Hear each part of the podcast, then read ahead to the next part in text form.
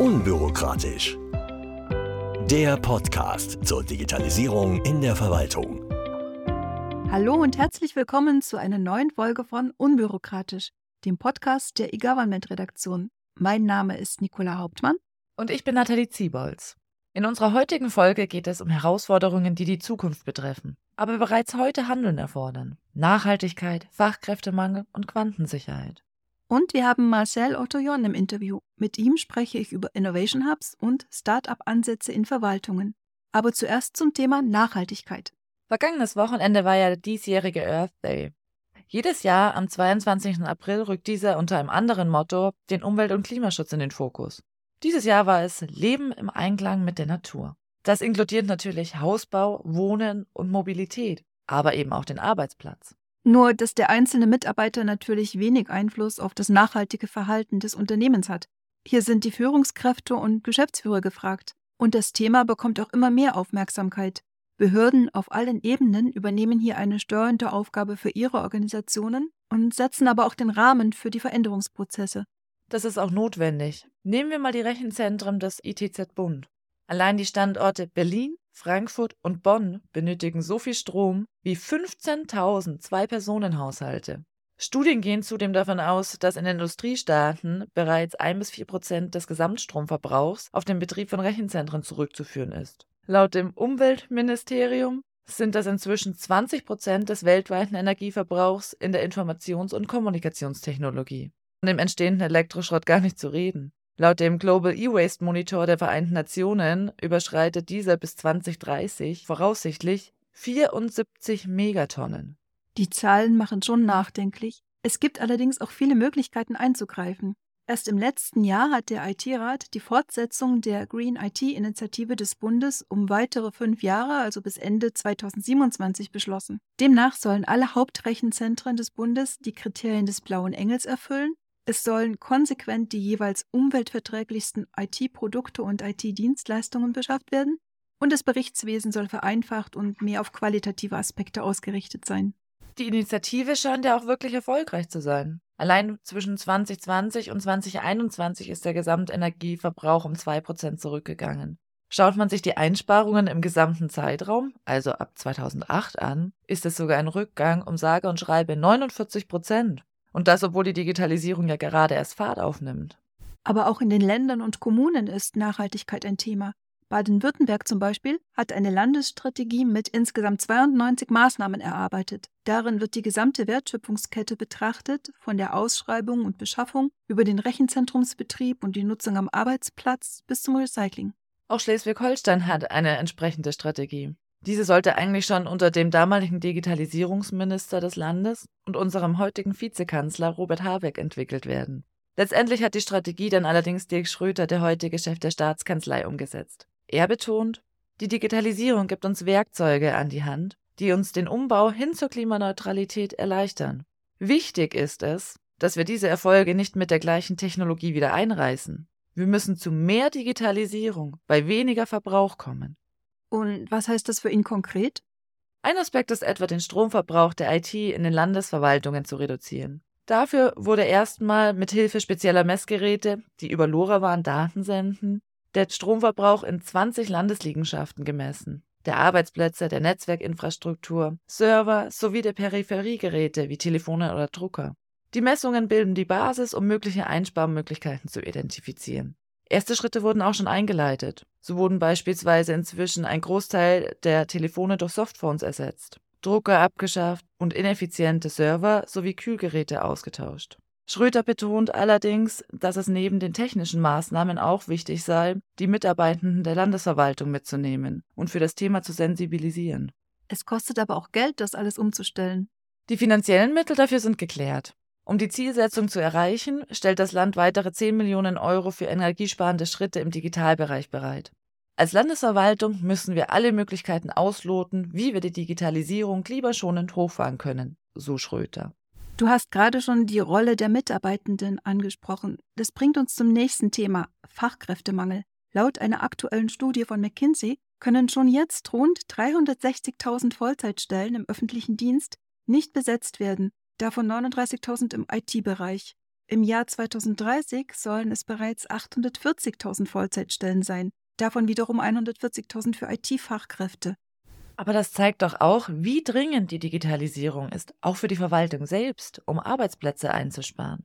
Da spielt natürlich, wer hätte das gedacht, künstliche Intelligenz eine entscheidende Rolle. Sie hilft, Prozesse zu automatisieren. Ja, die Kommunale Gemeinschaftsstelle für Verwaltungsmanagement, KGST, hat jetzt einen Bericht erarbeitet zum Thema künstliche Intelligenz in der Kommunalverwaltung. Darin werden insbesondere prozessorientierte Einsatzfelder untersucht.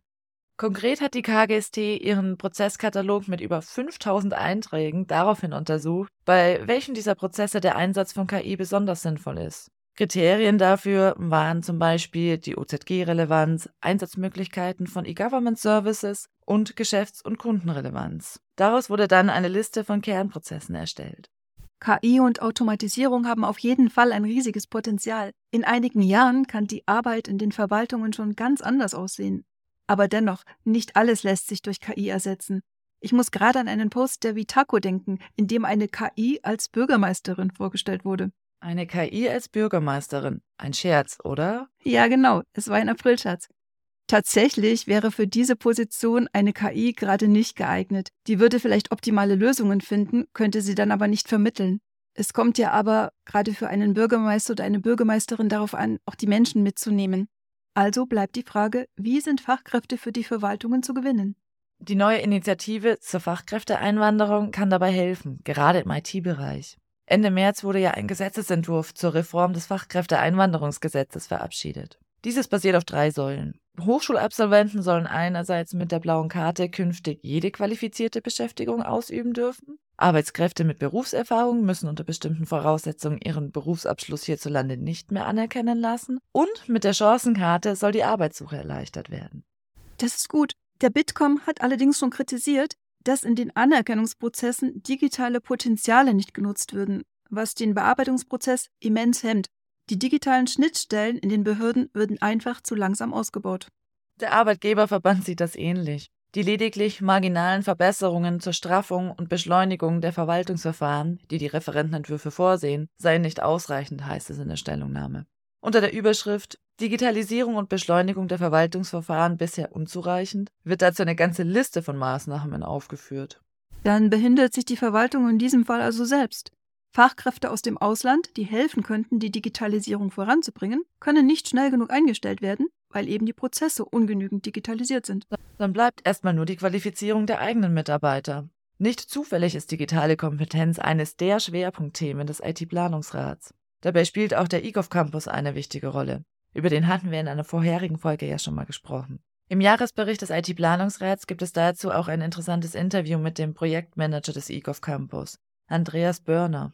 Er berichtet von sehr positivem Nutzerfeedback. Er spricht auch über eine unglaublich offene Zusammenarbeit der beteiligten Hochschulen in der Erarbeitung der Lernmodule. Darüber, dass sich die wissenschaftlichen Mitarbeiterinnen in einem Graduiertenkolleg über Erfahrungen und mögliche Verbesserungen austauschen. Und er sagt, dort bildet sich ein Netzwerk, aus dem die öffentliche Verwaltung hochqualifizierte Beschäftigte gewinnen kann. Das klingt doch hoffnungsvoll. Auch in den Ländern gibt es gute Beispiele für solche Weiterbildungsprojekte.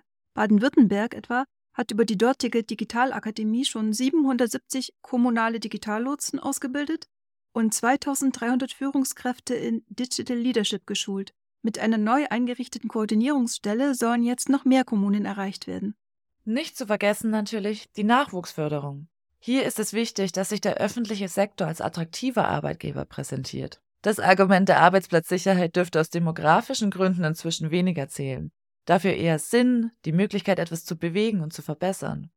Ja, dazu habe ich erst kürzlich mit Jan Klump aus der Verwaltung in Wiesbaden gesprochen. Er ist Standesbeamter und leitet das Team Online-Rathaus. Dort wird der Urkundenservice des Standesamtes komplett von den Auszubildenden übernommen, also Recherchen, Rechnungserstellung, Beratung bis hin zur Ausstellung der Urkunden. Und diese Eigenständigkeit und Verantwortung kommt wohl bei den Nachwuchskräften richtig gut an. Sie haben pro Jahr etwa 40 Auszubildende. Das ist aber auch ein zusätzlicher Aufwand bei der Einarbeitung, oder? Nein, kaum, denn auch das machen die Azubis selbst. Sie lernen sich gegenseitig an. Sie erstellen kurze Anleitungen, digital, aber teils auch analog, direkt an den Arbeitsplätzen. Wir hatten hier ja auch schon über die veraltete Ausbildungsrahmenordnung gesprochen. Ich erinnere mich, die Ordnungsmittel für Verwaltungsfachangestellte waren, glaube ich, noch von 1999. Das ist tatsächlich so. In der Praxis beschäftigen sich die Azubis mit Themen wie EIDAS oder der OZG-Umsetzung, während sie nach dem Ausbildungsrahmenplan noch lernen, wie eine Hängeregistratur funktioniert. Oh, wow. Der ein oder andere jüngere Zuhörer dürfte sich nun sicher fragen, was eine Hängeregistratur ist. Das muss dringend überarbeitet werden. Ja, aber in diesem Projekt machen die Auszubildenden auch eine ganz wichtige Erfahrung, indem sie gemeinsam als Team die Verantwortung für einen gesamten Bereich, also auch für das Ergebnis, übernehmen. Das ist nämlich gerade etwas, was in der Verwaltung nicht so selbstverständlich ist. Das ist mir im Interview mit Marcel Ottoyon klar geworden. Dann lass uns da mal reinhören. Ja, hallo, herzlich willkommen. Otto, wir freuen uns, dass du bei uns heute im Podcast bist. Äh, du bist Vorstand und Mitbegründer von Startup e.V hast über Jahre selbst erfolgreich mehrere Startups aufgebaut, danach als CEO des Cyber Innovation Hub der Bundeswehr geleitet, danach noch mehrere Projekte. Und was ich dich gern fragen möchte, was kann der Staat von Startups lernen? Das wäre so unser Hauptthema. Du hast im Anschluss einen sehr interessanten Artikel veröffentlicht. Darin schreibst du, nicht die Gesetze sind das Problem, auch nicht die Menschen oder deren Unwillen, sondern eigentlich die Prozesse. So heißt auch der Artikel Tod im Prozesslabyrinth. Warum sind die Prozesse jetzt so hinderlich? Kannst du das mal näher erklären? Ja, hallo Nicola. Erstmal vielen Dank, dass ich hier sein darf. Genau, also vielleicht um das nochmal kurz zu erläutern, ist, ist ja so, wenn man Bürger und Bürgerinnen fragt, warum wohl die Verwaltung manchmal ein bisschen zäh wahrgenommen wird, dann herrscht ja schon so ein bisschen eine Meinung vor, dass das wahrscheinlich an der Beamtenmentalität läge. Und genauso, wenn man in den Ministerien, in den Verwaltungen mit den Kolleginnen und Kollegen spricht, dann wird immer auf diesen gesetzlichen Rahmen, auf den politischen Rahmen verwiesen. Und ich glaube tatsächlich, dass es weder das eine oder noch das andere als Ursache hat, sondern ich glaube, dass die, dass die Art und Weise, wie der Staat sich organisiert, wie man Zusammenarbeit organisiert, einfach veraltet ist und woran man das eben sehr schön spüren kann, das sind an, an diesen ganzen Prozessen, Bezeichnungsprozessen, die ja teilweise schon extrem kleinteilig geworden sind. Wie könnte es besser laufen? Was wäre die Alternative? Da lohnt vielleicht einmal nochmal der Blick auf die Art und Weise, wie, ich nenne das jetzt Verwaltung, ne? Sämtliche Ministerien, also der öffentliche Sektor sich immer sehr ähnlich organisiert. Und das ist vor allem davon geprägt von Organisationsstrukturen, die nach funktionaler Expertise ganz überwiegend konstruiert sind. Und jetzt ist es ja so, wenn man komplexere Entscheidungen treffen möchte, dann ist man gut beraten, die verschiedenen Fachexpertisen einzubinden. Und das wird dann gemacht über Prozesse. Ne? Also Prozessmanagement ist quasi ein bisschen die Perlenkette, die uns ermöglicht, diese verschiedenen Expertisen einzubinden, etc. Das ist halt diese Form der Zusammenarbeit und der, die entsteht durch die Organisationsstrukturen, führt halt dazu, dass man immer mehr Menschen einbinden muss in eine Entscheidung, immer mehr Perspektiven kommen, aber eigentlich keine gemeinsame Verantwortung für einen Erfolg da ist, sondern die dominante ist das Einbringen der jeweiligen funktionalen Expertise. Und dabei geht mit dieser Kette dieser sehr kleinteiligen Kette von Zuständigkeiten geht leider etwas ganz Wichtiges verloren, nämlich die übergeordnete Verantwortung für den Erfolg einer Dienstleistung, eines Prozesses oder ne, eines Produktes, einer Behörde. So, und das, das ist im Kern eine ganz große Herausforderung. Und ähm, natürlich gibt es weitere Dimensionen. Ne? Also wir unterscheiden eigentlich in vier Dimensionen hier. Das eine sind die Organisationsstrukturen, das zweite ist die Governance-Logik, das dritte ist die Führungs- und Zusammenarbeitskultur. Das vierte ist die Art und Weise, wie wir Talente fördern, was wir von ihnen erwarten und vor allem, wie wir Teams zusammenstellen. Übrigens ist das ja in der, in der Wirtschaft ganz ähnlich. Also auch Konzerne sind überwiegend so organisiert nach, nach funktionaler Expertise. Nicht? Und das bedeutet ja in der Praxis, dass ich ähm, eine Finanzleitung habe oder Haushalt und Controlling oft genannt im öffentlichen Sektor. Ich habe äh, Verantwortlichkeiten wie Personal, ne, so nach funktionaler Expertise. Und das geht halt, der, der, der Staat macht das halt extrem kleinteilig und am Ende haben wir äh, Referentinnen und Referenten, die jeweils für ein Thema äh, zuständig sind. Und ähm, das bedeutet eben, dieses Primat der Zuständigkeit, das ist ein, das ist de facto eine Art Vetorecht, aber ohne Ergebnisverantwortung. Also ich muss diese ganzen zuständigen Personen ne, bei einer komplexen Entscheidung, bei einem komplexen Sachverhalt können das sehr viele Menschen sein, alle einbinden und die geben alle sozusagen ihren Senf dazu, aber müssen keine Verantwortung für das Ergebnis übernehmen. Und das führt zu einem ungesunden Gleichgewicht, zu einer ungesunden Interessenkonstellation, die per se nicht dazu führen kann, dass ein ein sozusagen optimaler Punkt erreicht wird und schon gar nicht ein mutiger. Weil letztendlich gibt es keine komplexen, schon gar nicht mutige Entscheidungen ohne Abwägungen. Wenn aber jede Disziplin, jede Expertise sozusagen nur den Anreiz hat, ihre Position zu maximieren. Ne? Also ich sag mal, die Datenschützer gucken nur darauf, dass das Datenschutz äh, maximiert wird und äh, andere Disziplinen achten auf ihre Sachen dann hat es ein vernünftiges Gesamtergebnis ungleich schwerer. Und, und das ist einfach eine, mikroökonomisch würde man sagen, das ist einfach eine ganz ungesunde Interessenkonstellation. Und jetzt, jetzt ist es ja so, in der VUCA-Welt, ne, also die immer volatiler, unsicherer, mehrdeutiger äh, wird, brauchen wir also komplexe Entscheidungen immer häufiger. Und da kommen wir dann mit diesen traditionellen Organisationsstrukturen eben an ihre Grenzen. Lässt sich das ändern? Ja, natürlich. Das ist auch nicht erst seit gestern bekannt. Es sind Themen, die in der Privatwirtschaft letztendlich seit Erscheinung des Internets, seitdem die Digitalisierung an Fahrt zugenommen hat, seitdem die agile Kultur entstanden ist, ist das, ist das in aller Munde. Das sind Themen, die alle großen Organisationen beschäftigen. Nur dieser Trend, diese diese agile Kultur ist am öffentlichen Sektor ganz weitgehend vorbeigezogen und ist da noch nicht so wirklich reingekommen. Und wir haben zwar überall in allen Bereichen des öffentlichen Sektors haben wir zwar erste Inseln, wir haben mutige Projekte, wir haben überall Beamtinnen und Beamte, die da beachtliche Pionierarbeit leisten. Aber in der Fläche und vor allem in der Fläche der Spitzenführungskräfte ist diese Kultur nicht angekommen diese Art einen Hub zu installieren, wäre jetzt eine Möglichkeit. Wird aber nicht jede Behörde umsetzen oder nicht jede Verwaltung. Was siehst du noch für Möglichkeiten? Genau, also vielleicht einmal nochmal zur Begriffsklärung. Es gibt sehr viele Formen der Digitaleinheiten und die haben auch mhm. sehr unterschiedliche äh, Begrifflichkeiten, Innovationslabor, äh, Innovation Hub, was auch immer. Und ich glaube, was was diesen Digitaleinheiten, die, die haben natürlich unterschiedliche Zielsetzungen, deswegen kann man die jetzt nicht alle über einen Kamm scheren. Aber es gibt unterschiedliche Gründe, die zu implementieren. Und die, der, der traditionelle Grund, also es geht jetzt zurück auf unter anderem auf zum Beispiel das Buch ähm, Innovators Dilemma von Clayton Christensen, ne, und dass man sagt, eine, eine Organisation hat eine Art unconscious bias, eine unbewusste Voreingenommenheit gegenüber Neuen, ne, weil wir haben ja bestimmte Praktiken, bestimmte Produkte, bestimmte Arbeitsweisen, die uns erfolgreich gemacht haben in der Vergangenheit. Und wir wollen natürlich diese Erfahrungen auch weiter kultivieren für die Zukunft. Wir haben ja viel gelernt, das, das hat gut funktioniert.